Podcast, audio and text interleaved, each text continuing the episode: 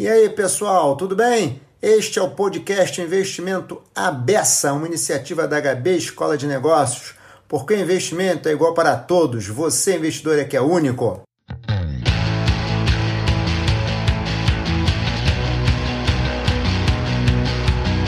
Então, a gente vai começando aqui a conversa hoje com a minha, minha amiga Ana Paula Candeluro, que é uma das pessoas que mais conhece ESG.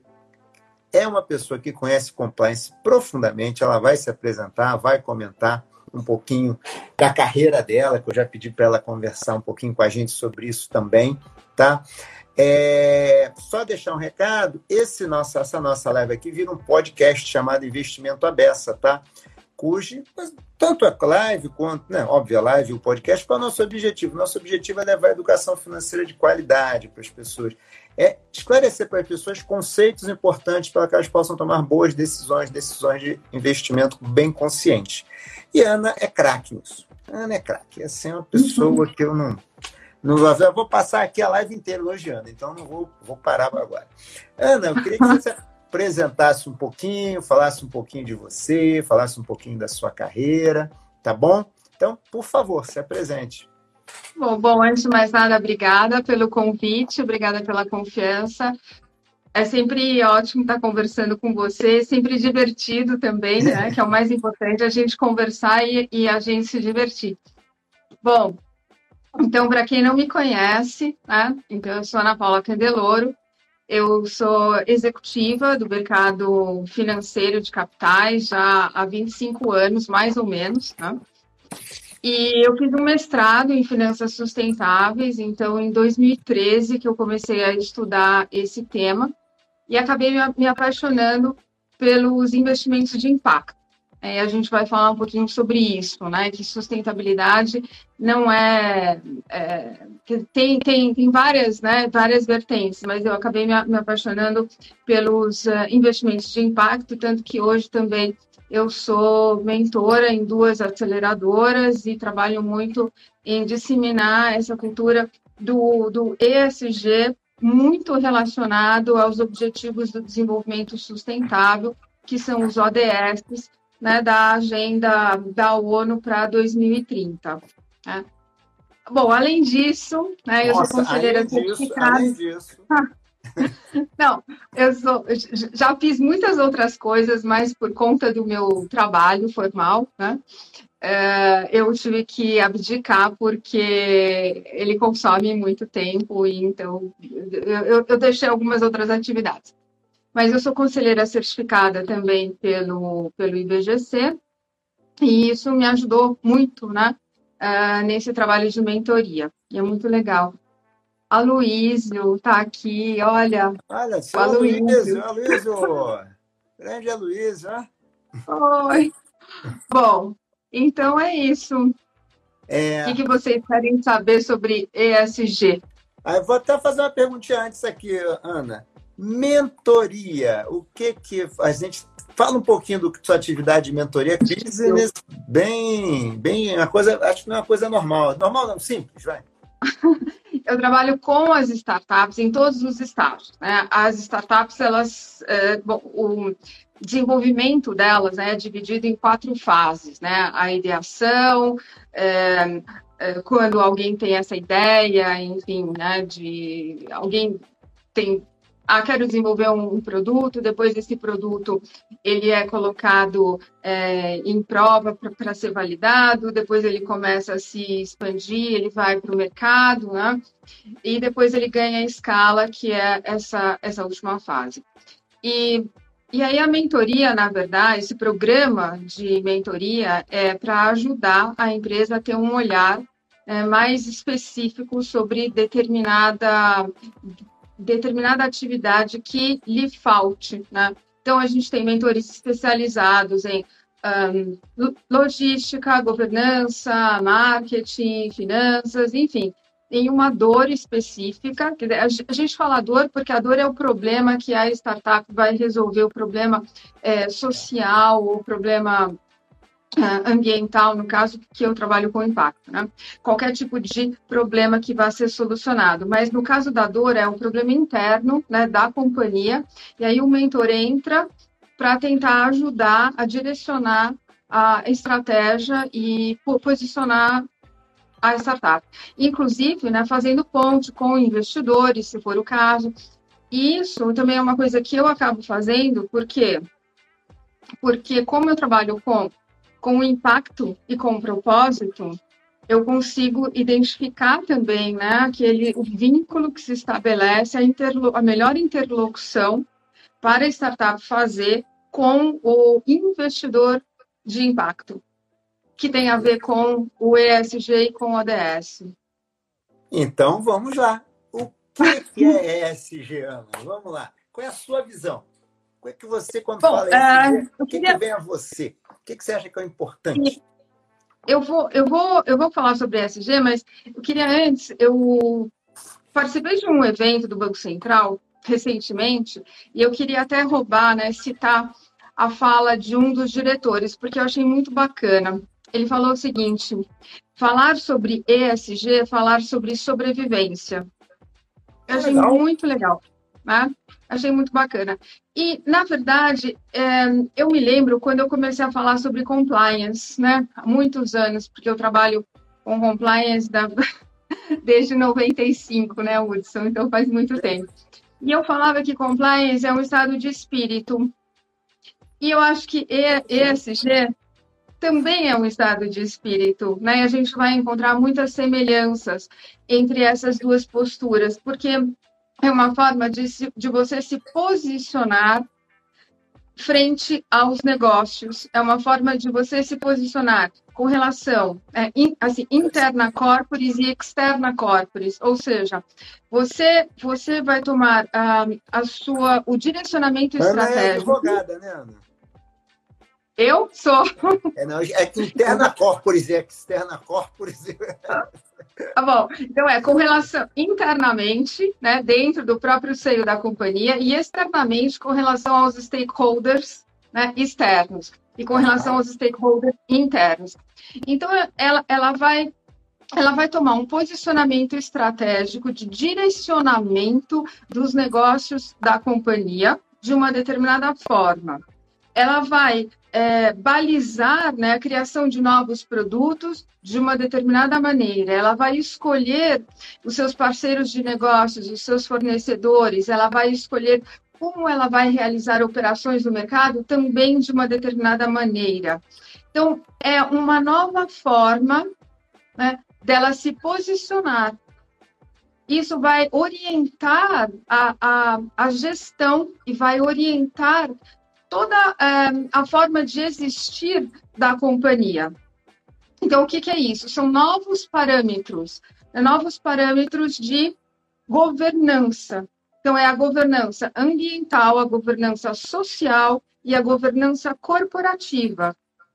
Então, vão ser regras, valores que vão se estabelecer em cada uma dessas, vamos dizer, desses, uh, dessas colunas. Né? Então, em termos da minha governança ambiental, minha como empresa, na minha governança ambiental, o que, que o que, que é importante para mim né, ver no meu parceiro, o que é importante para mim para eu tomar uma decisão de negócios, né? ou para eu escolher um ativo para colocar na minha carteira, por exemplo, se eu for um gestor de um fundo, né? ou para eu escolher o meu fornecedor, para eu me associar, e aí a gente vai para uma outra coluna, para a coluna do S, que é a minha governança social, e depois para a coluna do G, que é a minha governança corporativa. Então, eu digo que o ESG, na verdade, é uma forma de existir, porque é um, são parâmetros que se estabelecem para, para a companhia né, balizar a criação de novos produtos, direcionar a, a estratégia empresarial e é, escolher né, os, os, seus parceiros, escolher e ser escolhida, porque os investidores irão então escolher as empresas.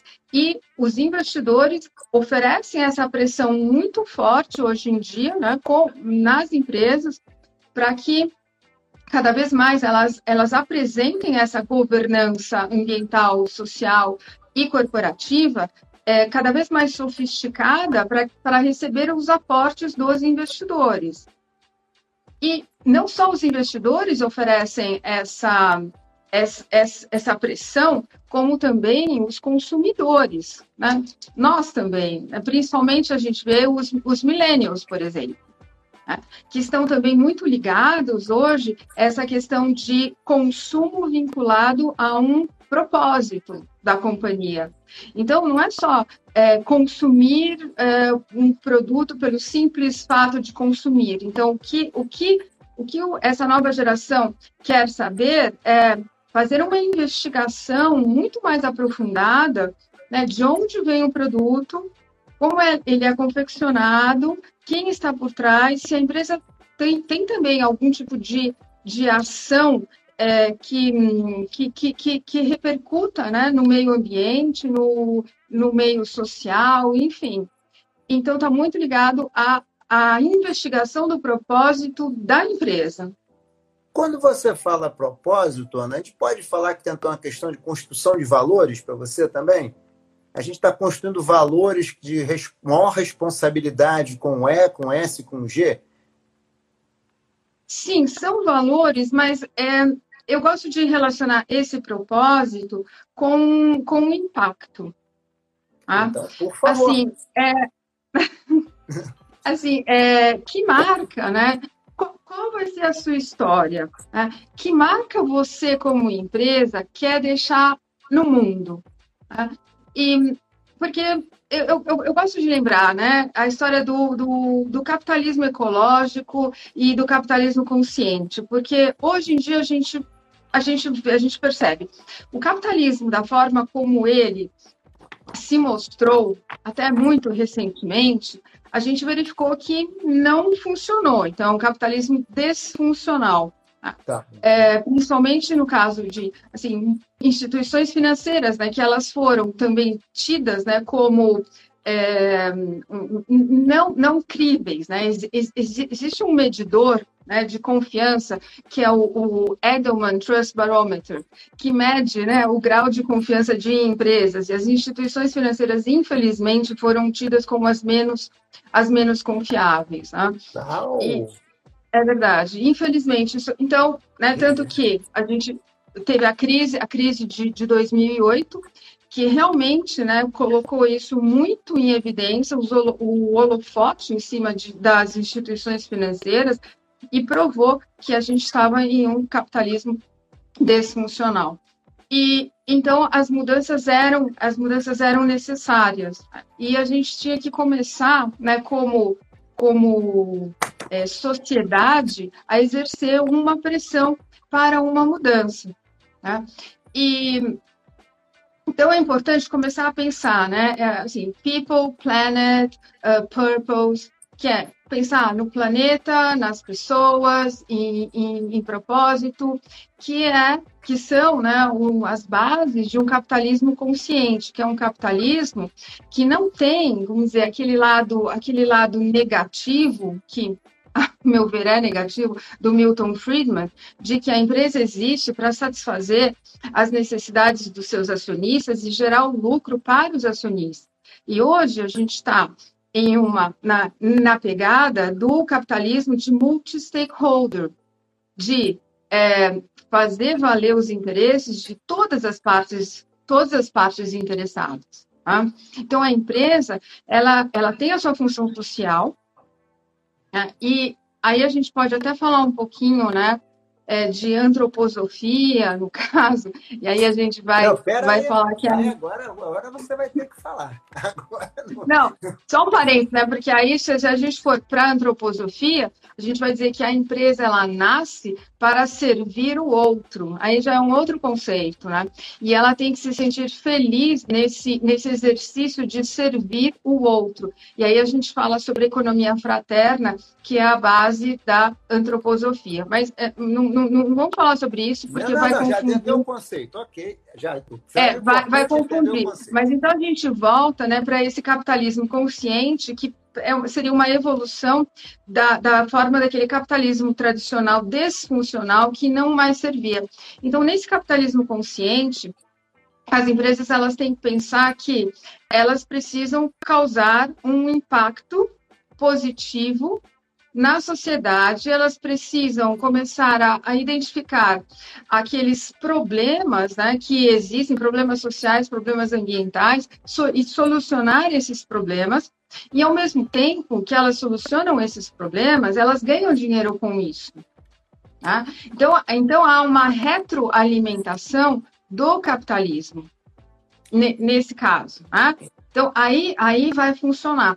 E Aí a gente vai ter né, a, a comunhão dos interesses. Aí a gente parte para o conceito de economia compartilhada, né, do shared value, que é o conceito do Michael Porter, do professor de Harvard. É, e a gente é, tem aqui João um super... colocou aqui um share value. Isso, a gente tem aqui o meu querido amigo João Cotrim, de Portugal, que, que cuja, de, cuja tese dele, o PhD, é em, em Sharing Economy.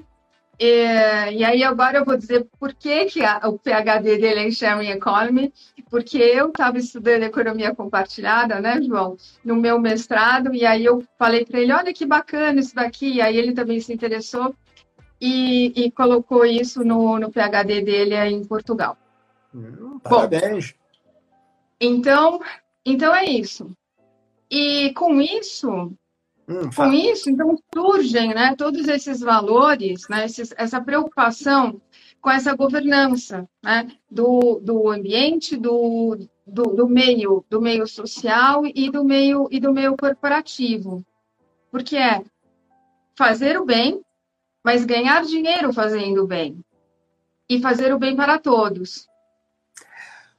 Ana, vou fazer uma pergunta agora totalmente fora do script, mas como você é minha amiga, você vai me perdoar. Eu, assim, eu concordo muito com isso, mas a gente nunca viu uma distância social, uma disparidade tão grande, né? O mundo nunca foi tão rico, ao mesmo tempo a gente vê, assim, tão extremos, né? Extremos, né? É, principalmente ligado à nova economia, né? Google, Apple, não sei o quê.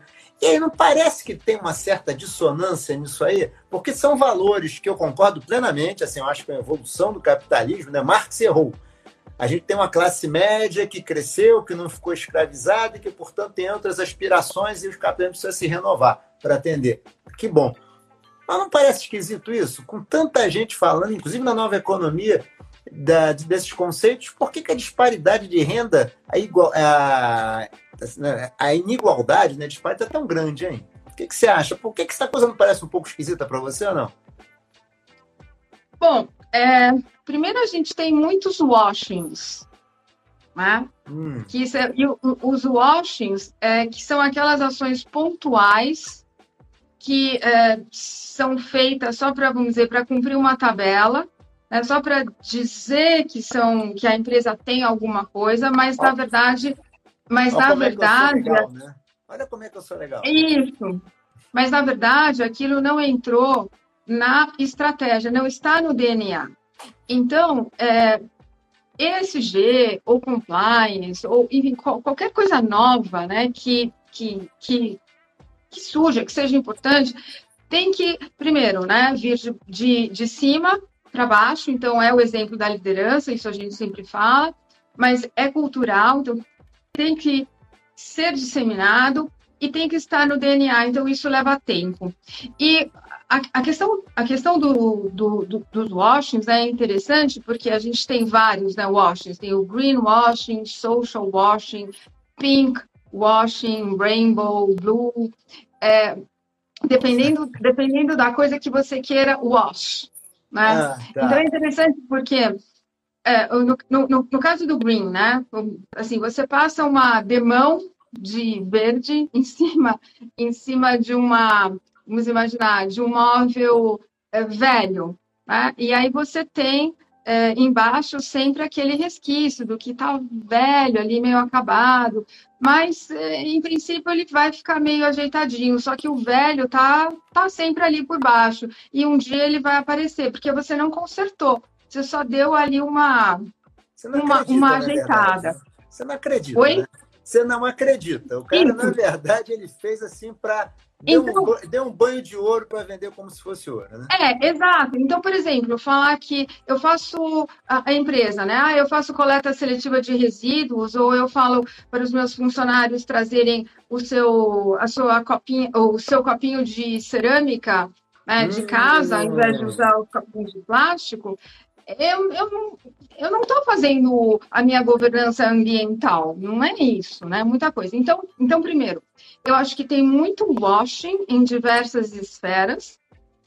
É, tem muita falta de, assim, de difusão do propósito, né? De comunicação de propósito. Né? Uhum. E, e, na verdade, o ativismo, nós, nós como consumidores, deveríamos ser mais ativistas que quando nós vemos, por exemplo, várias questões que, que, que, que não são legais, por exemplo, na indústria de confecção. Opa, é? Um exemplo, sem citar nomes, mas na indústria, na, na indústria de confecção, a gente para de consumir tá? ou não? A gente esquece das coisas que aconteceram. Por exemplo, mas... a questão que apareceu de é, serviço escravo, né? Que de vez em quando aparece nessa questão de confecção, calçada, assim por diante, né?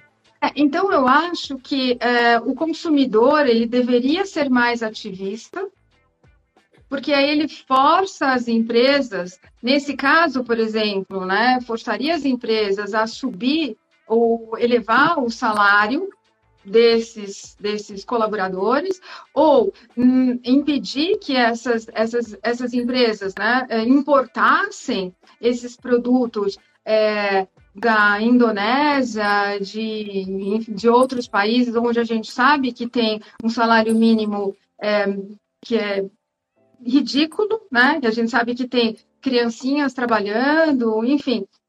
Então, eu sei que o, o, nosso ativismo é muito importante e a gente tem memória curta, a gente esquece ou a gente finge que não tem importância, né? A gente passa por cima e, por, por às vezes, por uma questão de conveniência. Então, eu acho que o ativismo do consumidor ele é extremamente importante. A, a lider, uma liderança forte nas empresas né, é, para evitar esses diversos washings. Tá. O João está fazendo um comentário aqui super interessante de que a gente, em poucos anos, já construiu muita coisa e está só no início. E que, portanto, no longo prazo, em 100 anos, a gente pode esperar uma sociedade muito melhor, né? E, obviamente, todos torcemos por isso. Queria te perguntar o seguinte: antes até de perguntar como é que você vê o futuro, como é que você tem visto a evolução do ESG nessa, nesse período que você milita na área? você milita no assunto. Como é que você está vendo o estágio atual vis-à-vis? Até pegando um pouco a pergunta do João. Olhando 20 anos para trás, 20 anos para trás e olhando hoje, o que, que você acha que de fato evoluiu ou não? Eu acho assim, muitas coisas assim muito bacanas estão acontecendo, mas não no Brasil, infelizmente. É, o Brasil está vê, difícil, é verdade. A gente vê movimentos muito importantes uh, no exterior.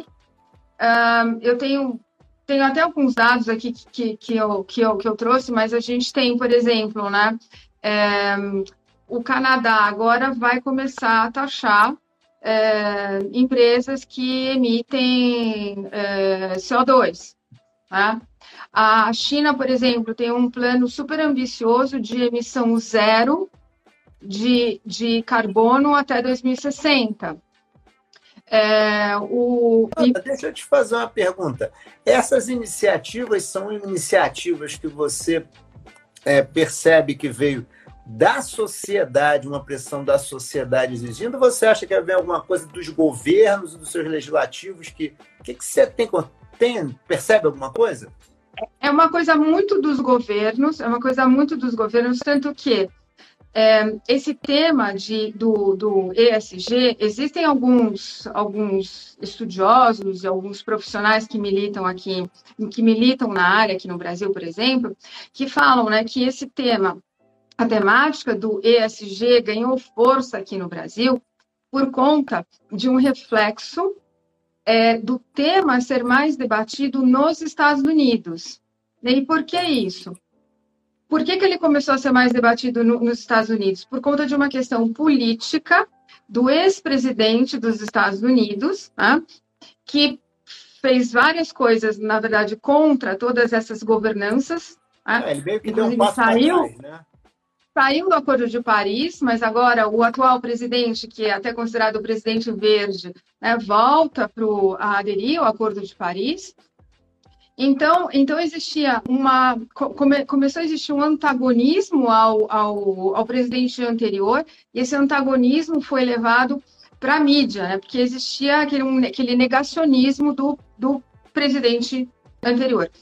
E aí, o que, o que, o que aconteceu? Houve, houve, meio que uma cópia, né, segundo alguns, alguns é, profissionais, uma, uma cópia, né, um copy-paste, vamos chamar assim, do que é, acontece aqui no Brasil, né, com então, o nosso atual presidente.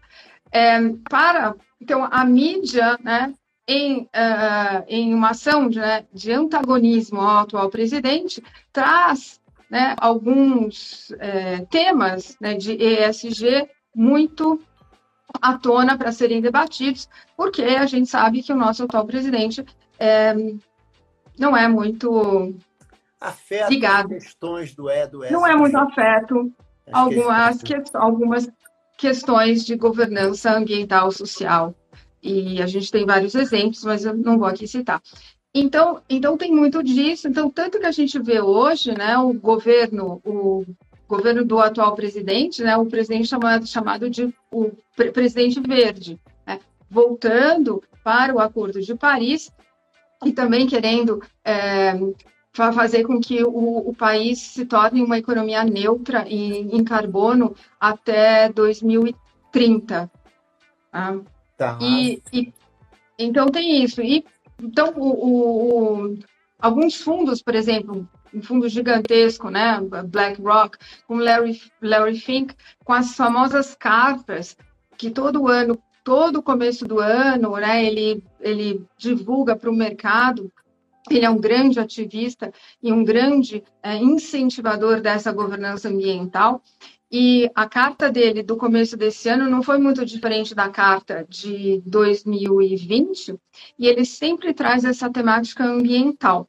E ele, por exemplo, né, ele comunicou que quer fazer desinvestimento né, em empresas que não estiverem é, aderindo né, a essa governança uh, ambiental, social e corporativa, né, e até 2050, se não me engano, né, aquelas que não estiverem preocupadas com é, a economia de baixo carbono, né, ou neutra, ele, ele pretende fazer os desinvestimentos. Então, a gente tem né, esse ativismo né, de figuras importantes como, como o Larry Fink. Então, e... eu vou fazer. Não, então acaba que eu vou fazer a pergunta na sequência. Vai, acaba aí. Não, então, então, então a gente vê eu, também o, o primeiro-ministro né, de, de UK incentivando né, a, é, pesquisa sobre fontes alternativas de energia. E uma outra coisa muito importante, é, os carros movidos a gasolina e diesel vão deixar de existir até 2030, eu acho. Vão é. sair de circulação. Ó, eu vou te dar aqui, ó, o João está dizendo que a é, para a União Europeia vai é, estabelecer o meta 2050 para a redução drástica de CO2, tá? Então, assim, já na mesma linha do que você está falando aqui, ele já está colocando mais uma informação. Ana, uma questão que agora. Então, então isso só, isso só para só, só, só fechar a sua pergunta. Então, eu vejo muitas iniciativas, e depois tem, a gente tem o Green Deal, né, onde acho que foram 600 bilhões de euros que foram investidos né, para é, economia de baixo carbono. Né? Tá. Esse, o, o, o, Green Deal. E, e é, bom, isso tudo acontecendo, acontecendo na Europa e acontecendo nos Estados Unidos, e a gente não vê iniciativas aqui né, uh, no Brasil. Então, é. a gente está muito para trás.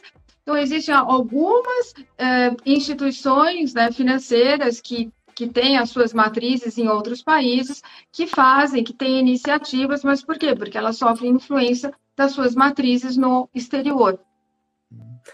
Mas se a gente depender do governo. No seguinte, o que, como é que você acha? Quando você olha mercado financeiro, e aí eu acho que pelo jeito a gente vai ter que dividir a pergunta em duas, Brasil e mundo, né? Acho que pelo jeito não vai ter como mercado financeiro e os outros setores relevantes da economia. Como é que você citou esse mercado financeiro?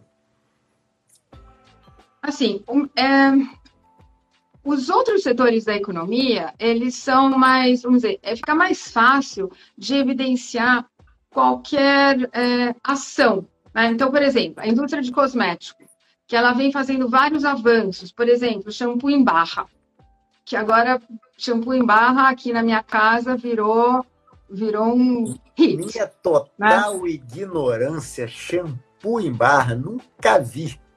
Total então, eu, então, por exemplo, esse avanço na indústria de cosméticos, então a gente consegue sentir isso, né? Tem uma repercussão forte. Eu já me sinto obrigado a comprar, para você ver.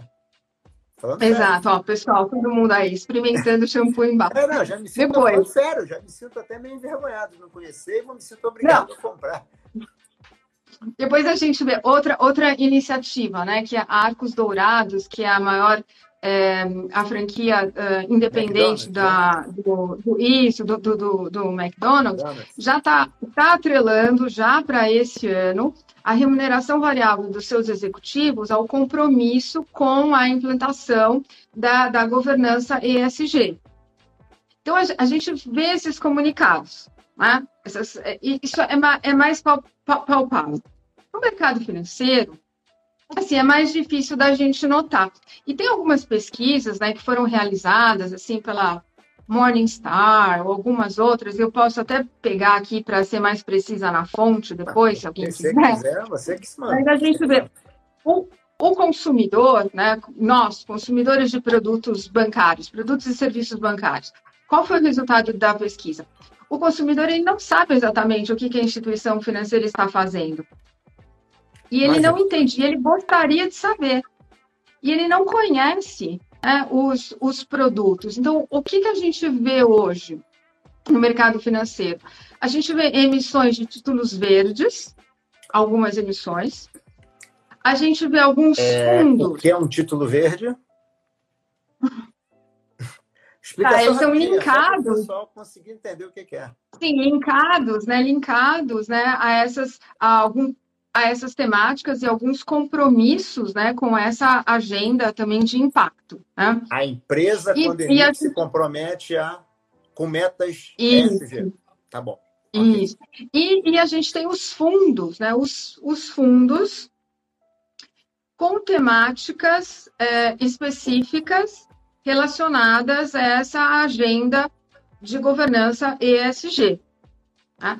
Só que, pelos dados da Ambima, o que, que, o que, que, a gente vê? Esses fundos, os fundos correspondem a 12% dos fundos de, ações.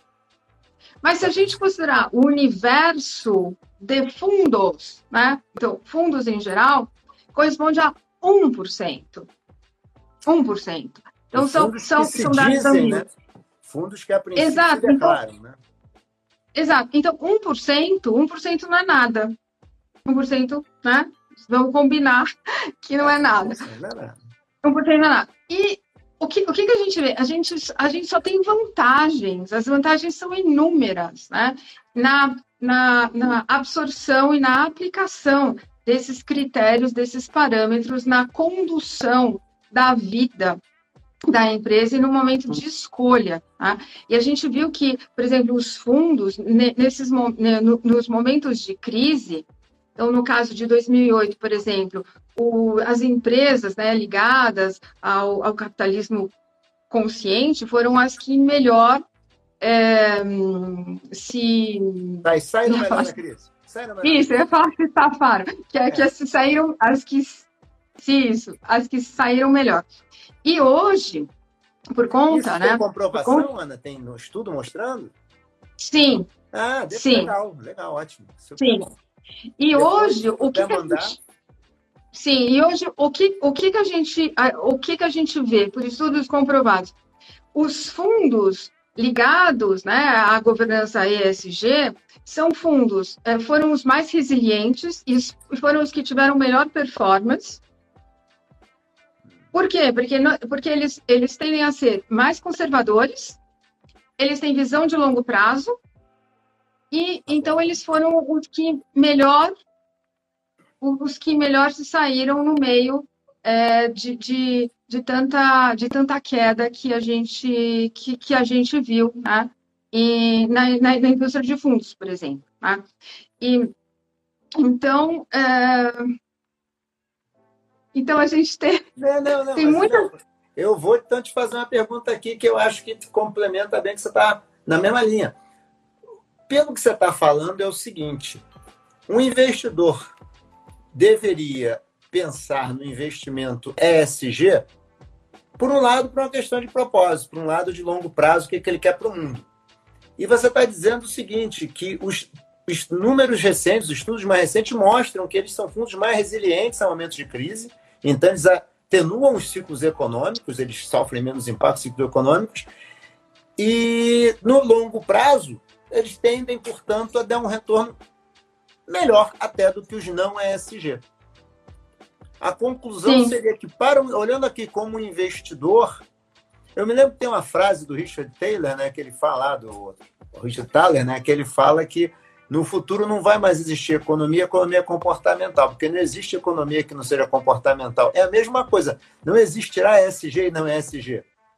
Tudo será ESG. É isso que você está mais ou menos chegando à conclusão. Então, assim, o investidor, como ativista, como você falou do consumidor, você defende que o investidor também seja um ativista? Sem dúvida. Sem dúvida, porque ele é o ativista que vai forçar as empresas a se comportarem. Por quê? Porque se ele, é, se ele, não, se ele não força, as empresas não mudam. Porque as empresas querem receber investimento. Ah, então, o que, o, que, o que a gente vê, um grande ativista, por exemplo, são os fundos de private equity. E, em especial, os fundos de private equity com propósito, porque eles entram né, para fazer o investimento, eles saem depois dali, sei lá, três, cinco, sete anos, né? Eles vendem a participação. Só que eles entram, eles entram e eles vão, um, eles muitas vezes eles já selecionam aqueles que as empresas que, que têm realmente um propósito, que, que, que, querem causar um impacto positivo na sociedade, né? E aí vem o meu trabalho de impacto com as startups, que é o que eu faço, né? e ligado aos ODS, porque o impacto está ligado aos ODS, aos Objetivos do Desenvolvimento Sustentável, né? E muito importante. E aí o fundo, então o fundo vai ajudar a empresa a se desenvolver ao longo, ao longo desses anos, né? ao, ao longo das temáticas. Porque, como eu falei, né? Então vai ter a coluna, a coluna da governança ambiental. Então, o que, que se espera dentro dessa governança ambiental? Por exemplo, como eu vou lidar com, com os meus resíduos, como eu vou lidar com o impacto que o meu produto, por exemplo, eu sou uma indústria química, o que, que eu causo no meio ambiente, onde a minha fábrica está localizada, se tá, está numa região ribeirinha ou não, se, onde se eu estou poluindo é, um rio, enfim. Tá? O S, a governança social. A governança social hoje, por conta da pandemia, ela, ela que está mais em, em, em voga, mais em evidência, né? por conta questões, por exemplo, de saúde mental, né? Uh, o home office, por exemplo, ele trouxe também as questões de diversidade e inclusão. É mais fácil você trabalhar isso, né, com o trabalho à distância. E uma vez passar, uma vez passada, né, assim, essa pandemia, a questão do S, que está muito em voga hoje, aí a gente vai voltar o olhar mais para a governança ambiental. E deixando Mas, claro enfim, que então... esse S, né, de, esse social não é assistencialismo, né, Ana? Não, de, de forma é. alguma. Né? É o S de social, é de relacionamento com, com as pessoas, com a sociedade, com os funcionários, né, que são os colaboradores, com os fornecedores, tudo que diz respeito à pessoa. Tá? Tudo que diz respeito à comunidade, são ao relacionamento pessoal, relacionamento com a sociedade, o relacionamento com o meio ambiente. E a governança diz respeito à forma de, à forma de gestão. Então, como. Aí a gente lembra, né? A governança ela veio para minimizar minimizar os, os conflitos entre as partes relacionadas. Tá? A gente tem dentre várias coisas, né? Dentre várias tantas coisas, na verdade. O que, que ela quer? Né? Ela busca a longevidade da empresa, minimizar os conflitos, né? todo mundo esteja na, na mesma página, é, decisões né, transparentes, um sistema operacional mais confiável, quer que a empresa seja mais crível né, e, e, e, e mais confiável. Essa governança ESG também tem o mesmo propósito. Tá?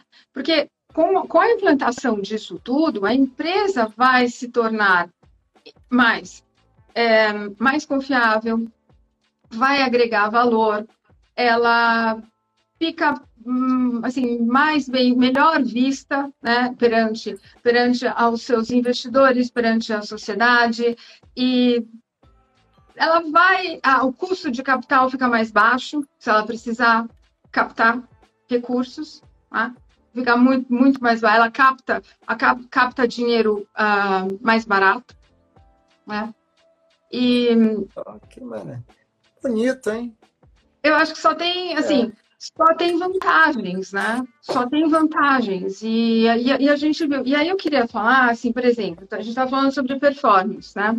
Então, teve uma pesquisa aqui que foi realizada por um grande banco, e olha, o retorno médio de fundos de ações com práticas ESG no primeiro semestre de 2020, superou em 3,9 pontos percentuais a rentabilidade de fundos que não seguem os critérios sustentáveis. Que ano? Que ano isso? Ou qual período? Primeiro semestre de 20. Tá bom, tá bom. Tá. Esse daqui foi. Uh, esse daqui é um exemplo. É, o, agora aqui um outro. Os fundos de investimento com base no ESG chegaram a uma marca histórica de um trilhão de patrimônio no mundo, com crescimento de 25% no segundo trimestre de 2020. Só que, só que na Europa e nos Estados Unidos. Sim, não. Isso aí já tá? já já já estava conformado. Então, e aí, assim, é, um pouco mais de 80% dos fundos com essa preocupação ESG são, são gerenciados na Europa. Nossa, 80%? É. Aí Olha. depois vem os Estados Unidos e a América Latina nem praticamente não entra, não entra nessa conta. Caramba, porque Tanto que a gente viu, né? 1%, a representatividade é muito baixa. Não, porque os Estados Unidos é metade da indústria de fundos, você está dizendo que a Europa, que é mais ou menos um terço, tem 80%. Então a Europa está muito mais adiantada que os Estados é. Unidos. E, e, e é assim, é interessante, né? Na Europa, é, o João pode até fazer mais comentários se ele quiser aqui, né? Jump in, João. É, o que, que acontece? Se o cliente chega né, pro, para o gestor e não tiver o fundo com essas características, o gestor vai ter que, vamos dizer, vai ter que rebolar para explicar por que não tem. Já é tá diferente. Assim, não, ah, é, é, diferente a mentalidade. É, é diferente a mentalidade. E então por isso que eu falo, né? Essa questão do ativismo do consumidor. Que o ativismo do consumidor pressiona, né? Pressiona essa mudança de comportamento. O ativismo do investidor pressiona da mesma forma as empresas para que elas adotem essas práticas de governança. Porque é uma governança que vai trazer essa nova forma de estar, que para mim é uma forma de é um framework. É, achei bonito, achei bonito. Ana, a gente tem cinco minutos só, infelizmente, a gente só tem mais cinco minutinhos. Então, vou ter que te fazer uma pergunta aqui final para a gente poder. É... O que, que você acha que é o futuro, hein? De ESG, investimentos no mundo, hein? Pensando aí, o que, que você acha? Vai. E quando a gente fala futuro, vamos pensar aí em 20 anos para frente, onde, é, onde a vista alcança, onde a vista de Eu acho que... Paula eu acho que assim, é, como o compliance e como a governança, eu acho que é, não tem volta. Eu acho que quem não adotar vai ficar fora, vai ficar fora de rodadas de investimento, vai, vai perder valor acionário, vai perder valor reputacional.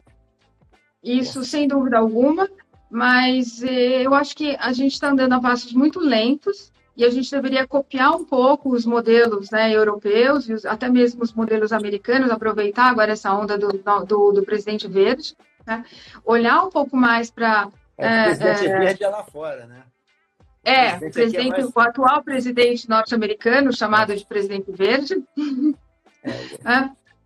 E, e aí eu, eu quero, queria terminar, né, como eu, eu gosto de citar o professor... Termine Otto... com calma, por favor. Não vai terminar correndo não, hein? por favor. o Otto Scharmer, o professor Otto Scharmer, do MIT, que ele, né, ele, ele sempre fala, e eu, eu, eu copio essa frase, porque ela é muito importante para mim, eu, eu aprendi isso. A gente tem que sair né, de um momento de um momento egocentrado para ir para o movimento ecofocado.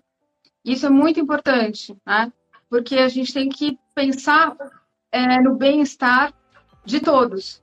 E, e, e aí eu termino, termino agora de verdade com uma frase, que é a frase que é, norteou todo o meu, o meu mestrado. E aí a gente aprendeu o que, que é sustentabilidade. Né? E aí eu vou falar em inglês, né? Que é enough for all forever, que é o suficiente para todos para sempre. E então eu acho que todos nós temos que ser agentes de mudança para um mundo melhor. Então foi essa missão que me foi confiada quando eu, quando eu deixei, me formei no meu mestrado, foi essa missão que me deram. E por isso que eu gosto de fazer as minhas mentorias, isso para mim é muito importante. Eu acho que a gente tem que pensar nesse enough for all forever e fazer a nossa parte. Ó, o João Cotrim está concordando em gênero, número né? Grau, né, João? Concordando plenamente com você. Inclusive, está dizendo aqui, agradecendo o seu testemunho, tá? Está concordando totalmente com você. É, o problema, às vezes, da humanidade é o que é o suficiente, né? As pessoas parecem ter a noção de suficiente que nunca. Na, parece que, às vezes, o suficiente é uma coisa muito difícil de se alcançar, mas eu concordo com você. Acho que a frase é muito bacana, muito bacana mesmo. Ana Paula Candeloro. A pena que só temos aqui. Na verdade, a gente tem 45, já vão para 50 minutos, mas o prazer é tão grande que você acha que deixava ficar, se deixasse, ficaria aqui um tempão conversando. Queria te agradecer muito você estar aqui comigo hoje. Adorei a conversa, tá? Queria deixar aqui você fazer os seus agradecimentos aqui também. Aqui acho que temos algumas pessoas nos vendo. Eu, particularmente, queria agradecer a todos, em especial ao João, que muito contribuiu hoje aqui com os comentários, tá? Então, peço você fazer sua despedida aqui para a gente poder encerrar. Eu agradeço também o convite, agradeço a todos. Eu vi aqui o João, a Luiz, o Rafael. Eu vi alguns conhecidos. Obrigada por, por terem nos prestigiado. Obrigada a você pelo convite. Quem quiser depois maiores informações dos dados estatísticos, eu depois pode entrar em contato comigo, que eu tenho aqui tudo direitinho. E, e, é, e é isso. Obrigada. Adorei. É. Eu que agradeço, achei ótimo, agradeço a todos aqui, a Luiz, o Ângelo Calori também aqui, dando parabéns. Ah, o Ângelo tá aí, que bom! Cara, aqui dando parabéns também. Super obrigado, Ana, obrigado a todos por aqui pela presença. Muito, muito, muito obrigado mesmo. Achei muito bacana, tá? É, como eu falei, a gente depois grava isso aqui, sai o áudio no podcast Investimento Abessa, né? Vocês vão ter o prazer de ver, além da live ficar gravada aqui no IGTV. Ana, muito obrigado, hein? Ó. Então, tá bom. Beijo. Obrigado. Beijo para vocês. Tchau a todos. Boa noite. Tchau, tchau. Tchau.